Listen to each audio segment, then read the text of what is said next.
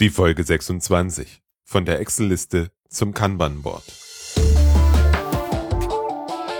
Willkommen zum IT-Management Podcast. Anregungen, Impulse und Tipps für ein pragmatisches IT-Service-Management. Mein Name ist Robert Sieber und ich bin dein Speaker, Coach und Berater für pragmatisches IT-Service-Management.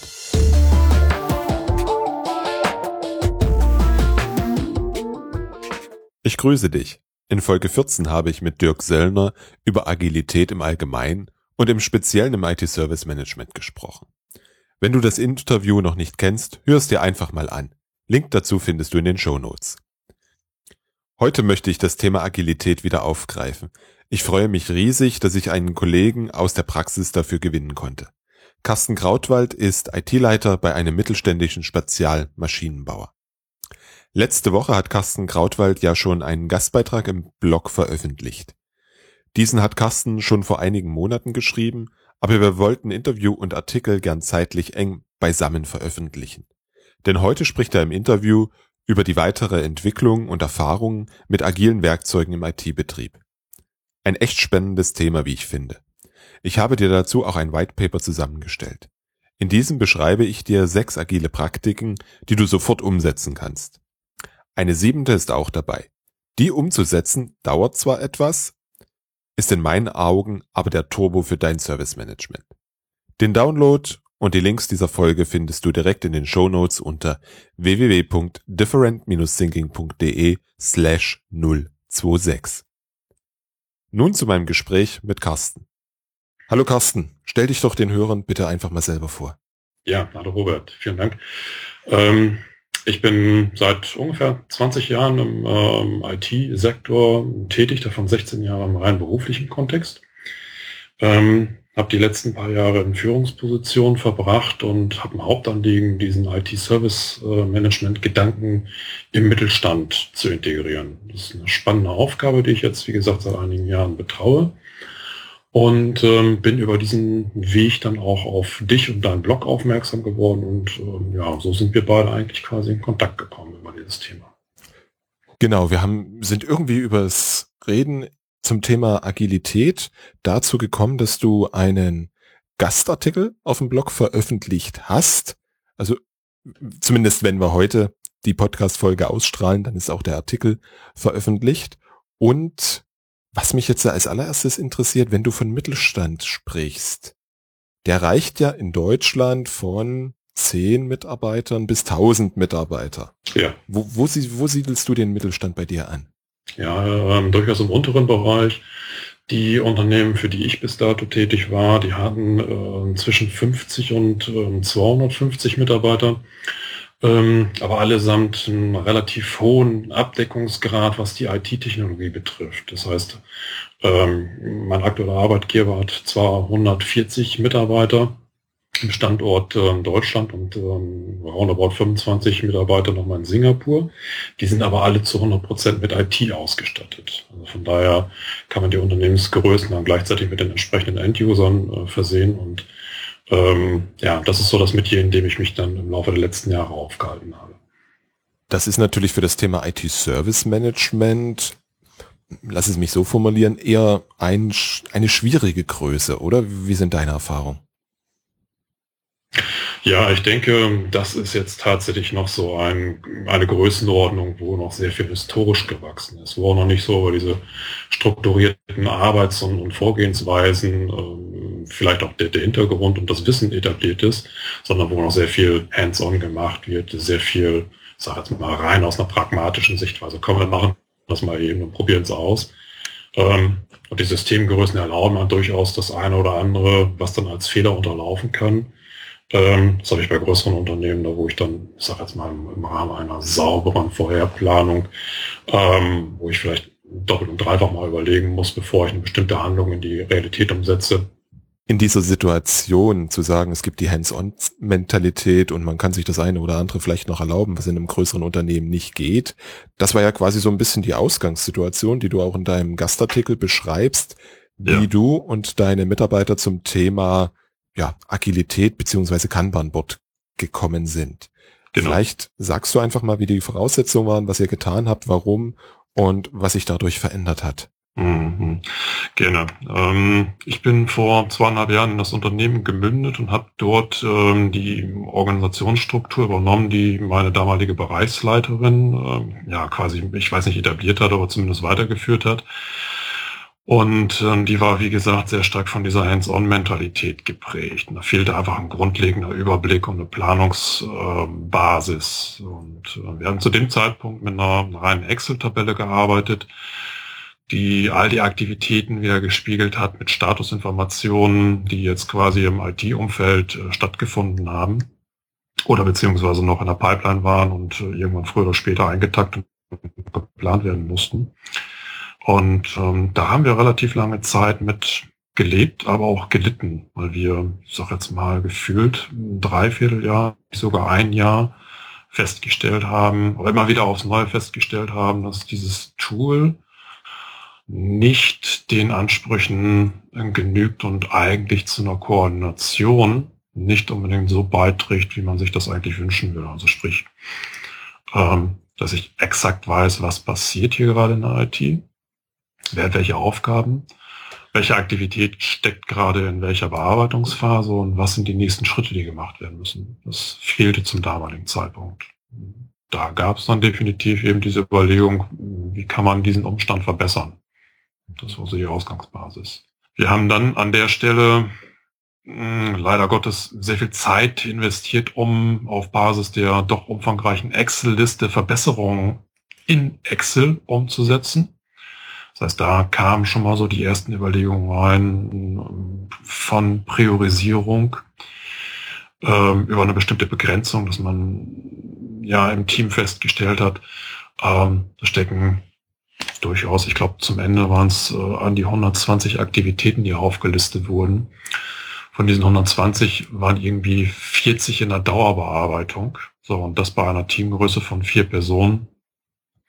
Ähm, hat sich einfach als unglaublich umständlich erwiesen, weil man immer irgendwelche Aktivitäten hatten, die eigentlich gerade ongoing waren, aber inhaltlich gar nicht weitergeführt werden konnten, weil sie miteinander natürlich um, um Ressourcen äh, konkurriert haben, ähm, teilweise vom Tagesgeschäft, was eben von, von der Seite her noch reingedrückt wurde durch den Service Desk, äh, verdrängt wurden und ähm, dann über lange Zeit einfach als offene Aktivität noch in der Excel-Liste drin standen.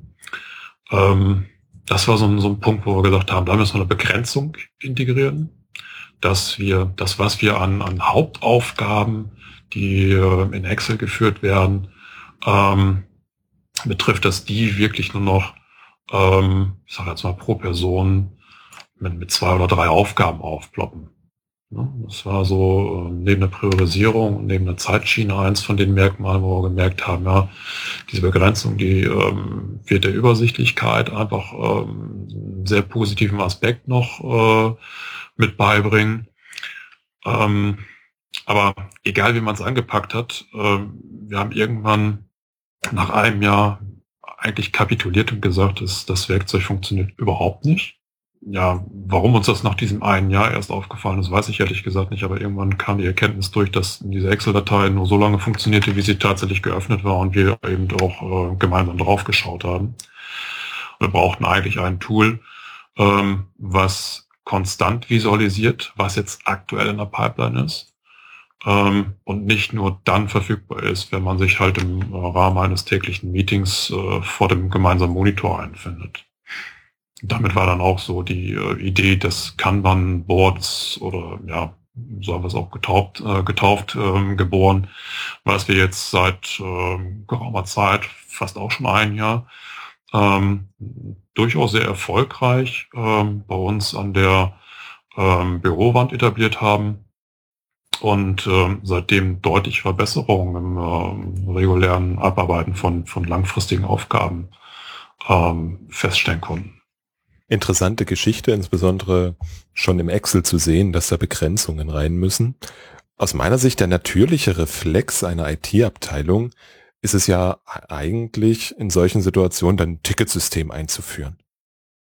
Ja, das stimmt. Wir kommen da von der Historie aus verschiedenen Richtungen. Wir hatten zeitlang ein Ticketsystem, das galt aber nur für ein einziges System. Um das ein bisschen verständlicher zu machen, muss man einfach sehen, dass dieser Mittelstandskontext mit einem Team von, von vier Personen nicht auf bestimmte Fachbereiche begrenzt war, sondern da war IT wirklich vollumfassend gemeint. Das Ticketsystem, was wir hatten, bezog sich auf die ERP-Plattform. Wir haben aber darüber hinaus all die anderen ganz normalen IT-Aktivitäten vom normalen Service Desk. Das ist das, was so von äh, First- und Second-Level-Support-Anfragen aus den übrigen Infrastrukturbereichen, Benutzerunterstützung etc. auf uns eingeprasselt ist.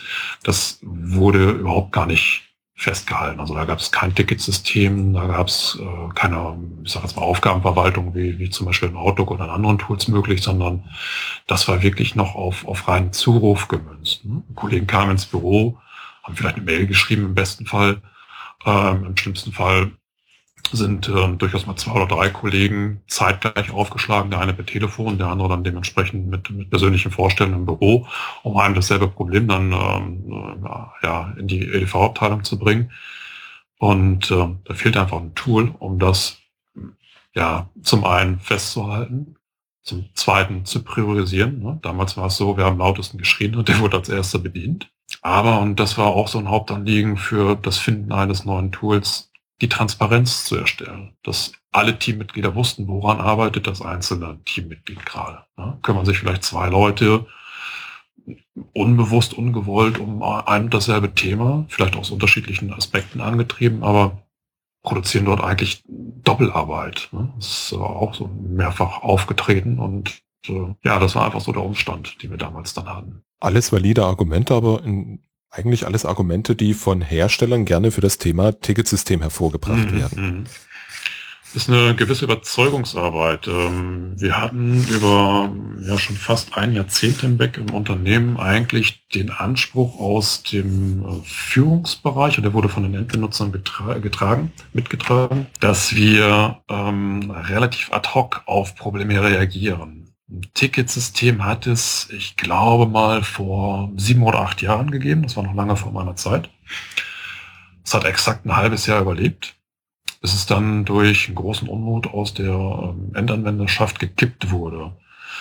Weil ähm, eigentlich dieser, ja, ich, ich, ich verwende jetzt mal ganz bewusst den Begriff Agilität vermisst wurde. Also der Endbenutzer hat sich als Nummer gefühlt und ähm, zur damaligen Unternehmensgröße Größe. Damals waren es nicht die 140 äh, Personen, die ich vorhin mal erwähnt habe, sondern nur 80. Hat das Ganze dann so einen Charakter gehabt, als ob die IT sich größer machen wollte, als sie überhaupt war. Ne? Also das, das ist dann so, auch so mit diesem äh, Argument, wir sind ja kein Konzern. Ne? Wir können ja hier noch im persönlichen Dialog miteinander ähm, agieren in dieser äh, Schiene gelaufen und deswegen hat das Ticketsystem relativ äh, schnell, ja, ich sage jetzt mal das Zeitliche gesegnet. Also wenn ich das richtig verstehe, so die ich hätte jetzt beinahe gesagt, typische Missinterpretation der Service Desk, das Ticketsystem, der Single Point of Contact als Schutzmauer der IT. Richtig, genau. Äh, Vermissen des persönlichen Kontaktes, dass derjenige, der ein Anliegen vorbringt, ähm, ja, vielleicht erstmal den Eindruck hat, ups, äh, stehe ich ganz hinten an, ich habe gar keine Kontrolle darüber, wann mein Anliegen jetzt äh, in irgendeiner Art und Weise behoben wird, mein Problem behoben wird. Ich habe keinen Einfluss darauf, wie die Prioritäten gesetzt werden. Natürlich kann ich dann irgendwo schon eine Priorität vorbelegen, aber die kann durch die IT übersteuert werden und ich verstehe diesen Mechanismus nicht. Das ist natürlich so vom, vom persönlichen Empfinden her durchaus nachvollziehbar. Ne? Also wie, wie gesagt, ne, wir haben lautesten Schreit, der hat recht und wird als erstes bedient. Das System hat natürlich Scherben, wenn ich natürlich relativ schnell ein Problem gelöst haben möchte. Und das, die Möglichkeit wird mir verwehrt, wenn ich das Ganze über ein Ticketsystem sauber einsteuere. Du hast vorhin gesagt, ihr setzt es jetzt seit geraumer Zeit erfolgreich ein.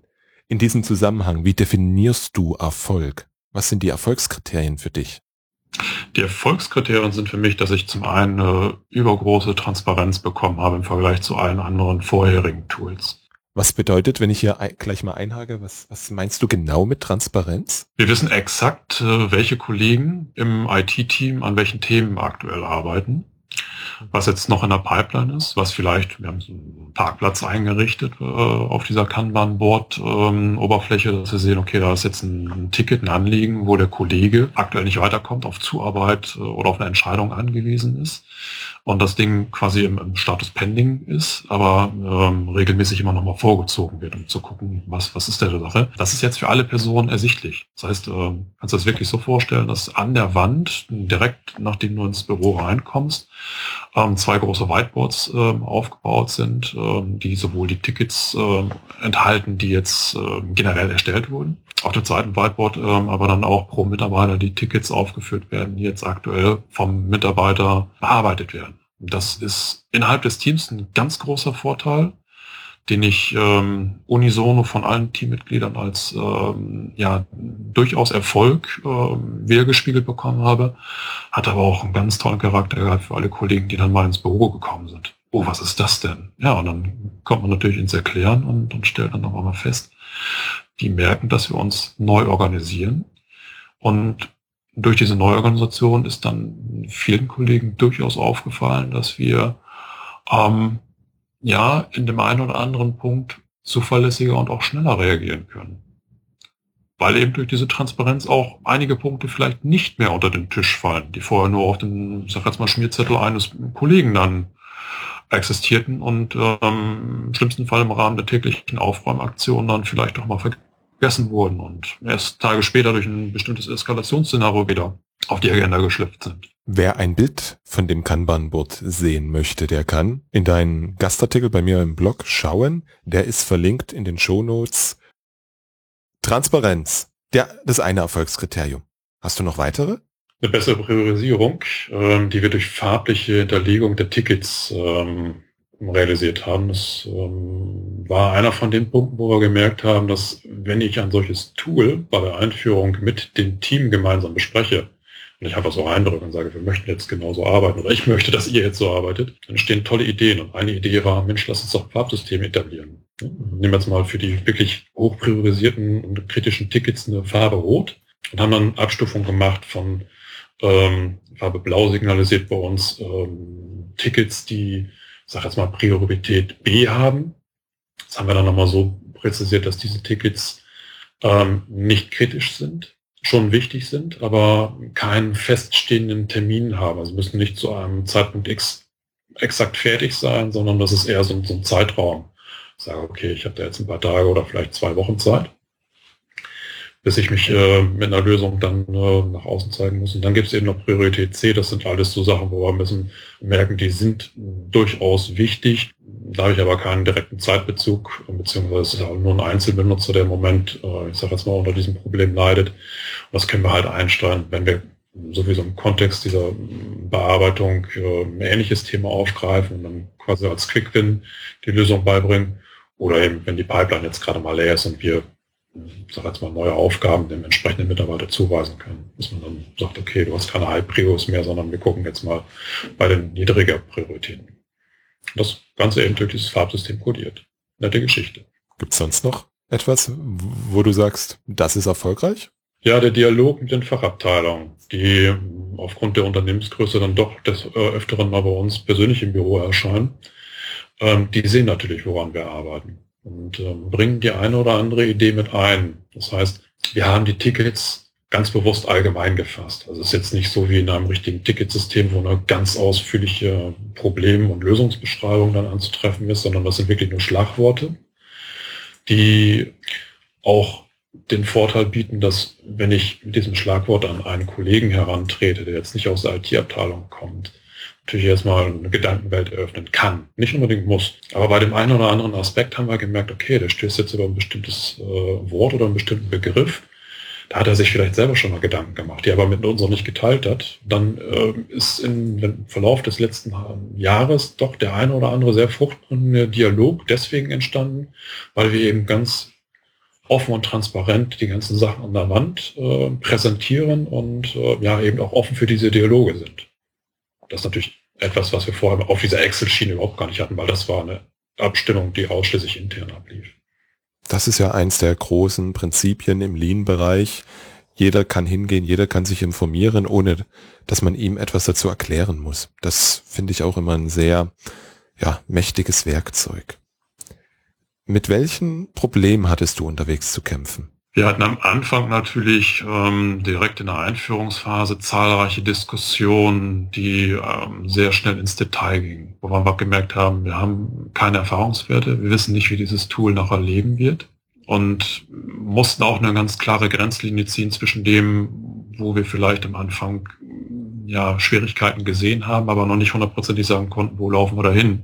Und der anderen Sichtweise, dass wir eigentlich starten wollten. Das war so, so ein wirklich ein schwieriger Punkt, wo wir auch zwischendurch einfach sagen mussten, komm, wir unterbrechen die Diskussion, die führt jetzt zu keinem Ergebnis.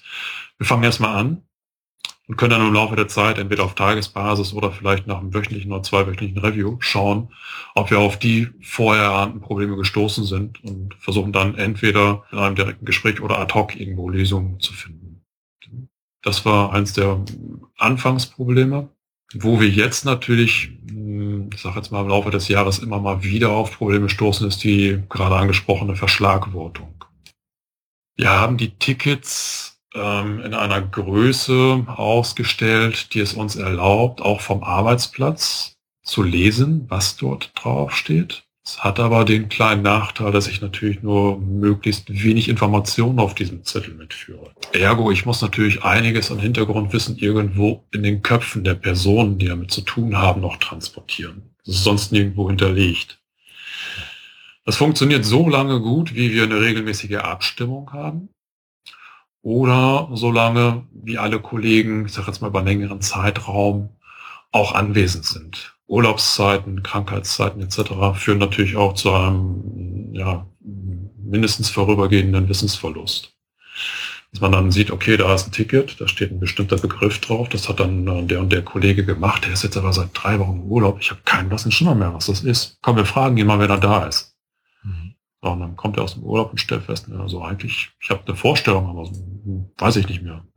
Das sind dann so Sachen, da wo man dann mit dem entsprechenden Kollegen oder Benutzer, der das Problem gemeldet hat, nochmal auf Tuchfühlung gehen muss und dann wirklich den Gegenstand erörtern muss.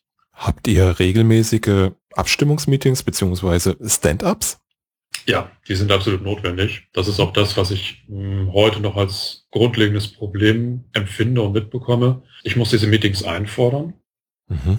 Das ist ein Phänomen, wo wir merken, also dass das äh, ohne irgendwelche Schuldzuweisungen aussprechen zu können und zu dürfen, stellt das jeder bei uns im, Fest, äh, im Team fest wenn die nicht explizit eingefordert werden auf täglicher Basis, dann ähm, wird dem Alltagsgeschehen eigentlich Vorrang gegeben. Das ist definitiv so. Hm, vielleicht mal ein kleiner Trick an der Stelle. Ich habe ja ein Team von Softwareentwicklern und auch wir haben ein Board, wir haben ein Stand-up und damit wir das allen in der täglichen Arbeit nicht vergessen, haben sich die Kollegen mit einem Raspberry Pi und einem Lautsprecher und einer Rundumleuchte unseren entsprechenden Papierkorb gebastelt. Aha. Das heißt, täglich 11.15 Uhr zum Stand-up geht eine Sirene an, die Rundumleuchte leuchtet und der Hund bellt. so können wir es auf keinen Fall vergessen. ja, das ist eine nette Idee. und unterstützt den Spieltrieb der Kollegen sehr, ja, insbesondere bei ja. Softwareentwicklern. Ja, ja, klar, kann ich verstehen. Ich glaube, das würde bei meinem Administrator auf äh, genau die gleiche Gegenliebe stoßen. Ja, einfach, einfach tun. Das ist spaßig. Ja. Etwas, was ich immer wieder erlebe, ist, dass man als Führungskraft eine ganze Menge Aufwand hat, die Prozessdisziplin einzufordern.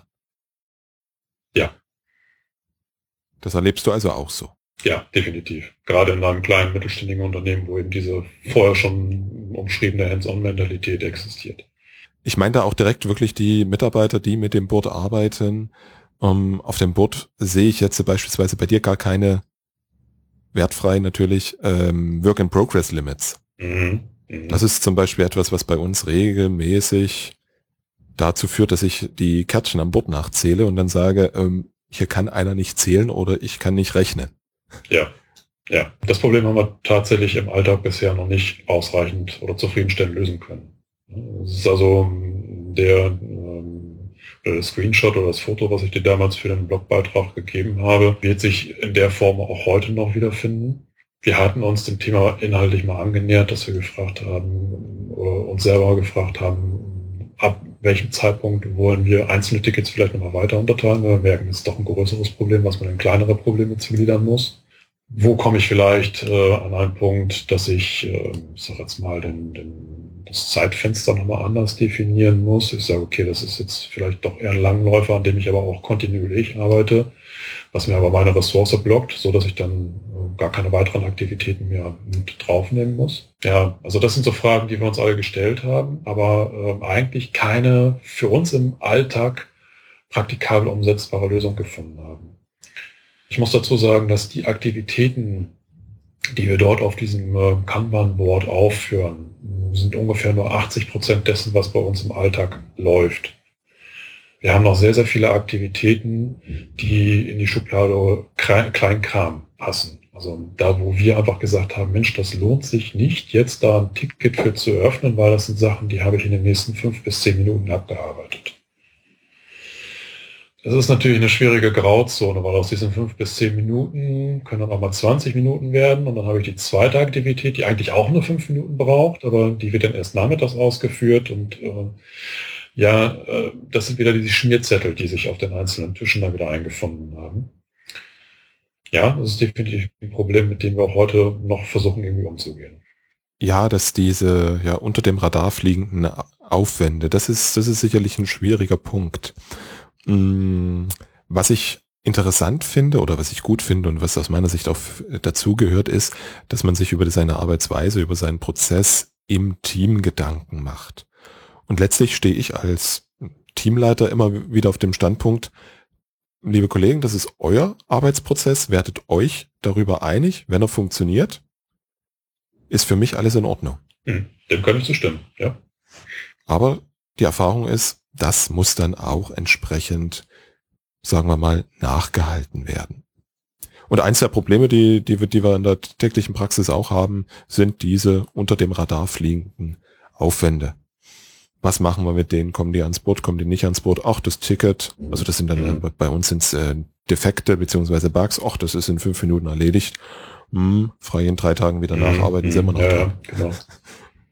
Ja, das, ähm, ja, das, das Phänomen habe ich bei mir im IT-Betrieb durchaus. Das teile ich ähm, mit dir und ähm, ja, ich versuche es im Moment so zu arrangieren, dass ich ähm, auf der einen Seite äh, mir selber kleine Merker mache, wenn ich das mitbekomme, dass sowas existiert. Mhm. Ähm, auch gerade mit diesem Argument, ja, das habe ich gleich in ein paar Minuten erledigt. Äh, stelle ich dann doch öfters genau wie du fest, ne, es ist äh, äh nach einer Zeit immer noch existent. Ähm, und da bin ich ähm, seit einiger Zeit auch äh, so hinterher, dass ich mindestens am Folgetag nochmal nachfrage, mal, hast du es eigentlich erledigt? Hast du dem Kollegen jetzt schon eine Rückmeldung geben können? Oh, nee, da war noch was. Da bin ich ja komplett drüber weggekommen. Spätestens das ist der Zeitpunkt, wo wir uns dann an Bord einfinden und sagen, komm, dann machen wir mal ein Ticket. Weil das war so eine Faustregel, die wir ganz am Anfang ins Leben gerufen haben. Ähm, alles, was mindestens einen Tag in irgendeiner Art und Weise für die Bearbeitung benötigt oder erst am Folgetag erledigt werden kann, das ist mindestens Kriterium, um dafür ein Ticket zu erstellen. Bei allen anderen kann man sich eventuell noch drüber streiten, aber das ist auf alle Fälle so etwas, wo Konsens existiert. Es gibt ja, wenn man sich so in Anführungsstrichen die agile Szene anschaut, gerade in der Softwareentwicklung gibt es ja immer diesen Kampf zwischen physikalisches Boot, für das ihr euch entschieden habt, für das mhm. wir uns entschieden haben, versus elektronisches Board. Habt ihr auch darüber diskutiert?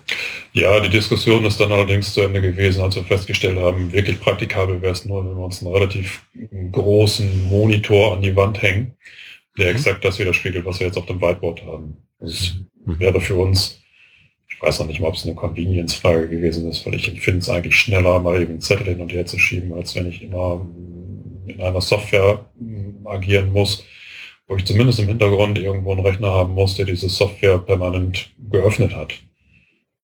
Das haben wir mehr als, als eine zusätzliche Hürde empfunden, deswegen eben diese Papierversion vorgezogen.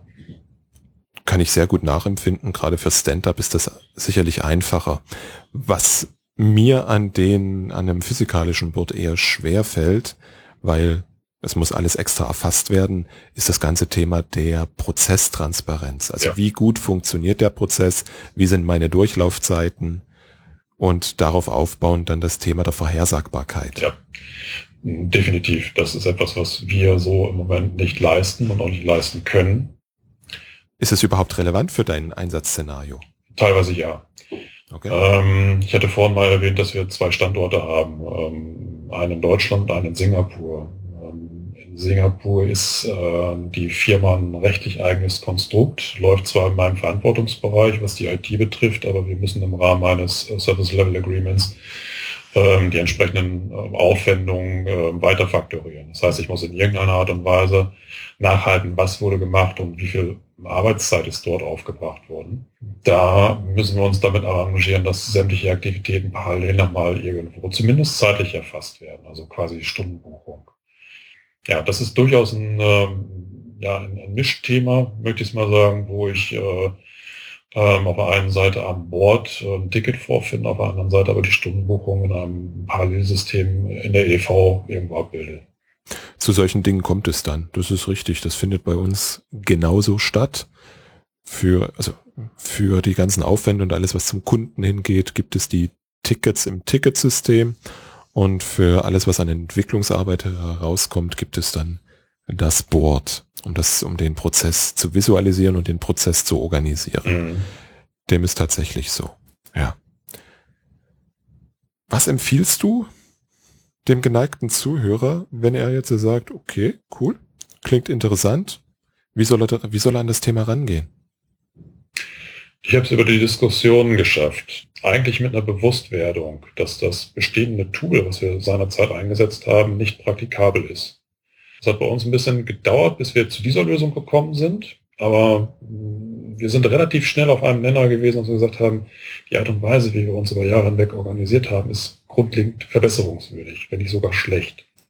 Wie gesagt, da stecken ein paar Iterationen drin auf dieser Excel-Ebene, die wir da ursprünglich geführt haben, äh, um anschließend zur Erkenntnis zu kommen, dass es eigentlich diese permanente Sichtbarkeit ist, die für uns das Kernproblem darstellte. Ja? Also Excel-Liste zu, alle verstreuen sich wieder auf ihre Arbeitsplätze und äh, am nächsten Tag diskutiert man über die gleichen Aktivitäten, weil sie dann wieder in Vergessenheit geraten sind.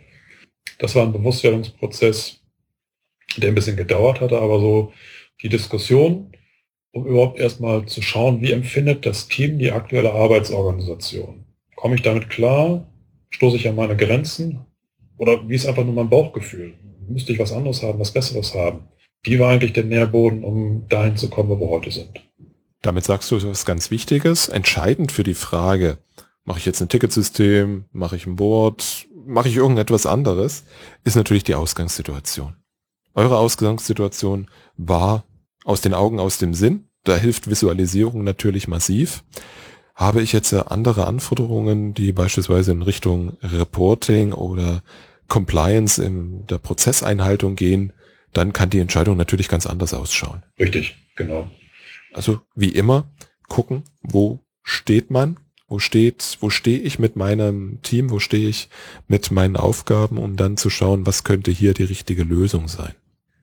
Nichtsdestotrotz würde ich mich trotzdem mal ein klitzekleines Stück nach vorn wagen und, und behaupten oder als Frage auch in den Raum stellen, gerne auch zur Diskussion, dann unter den Show Notes.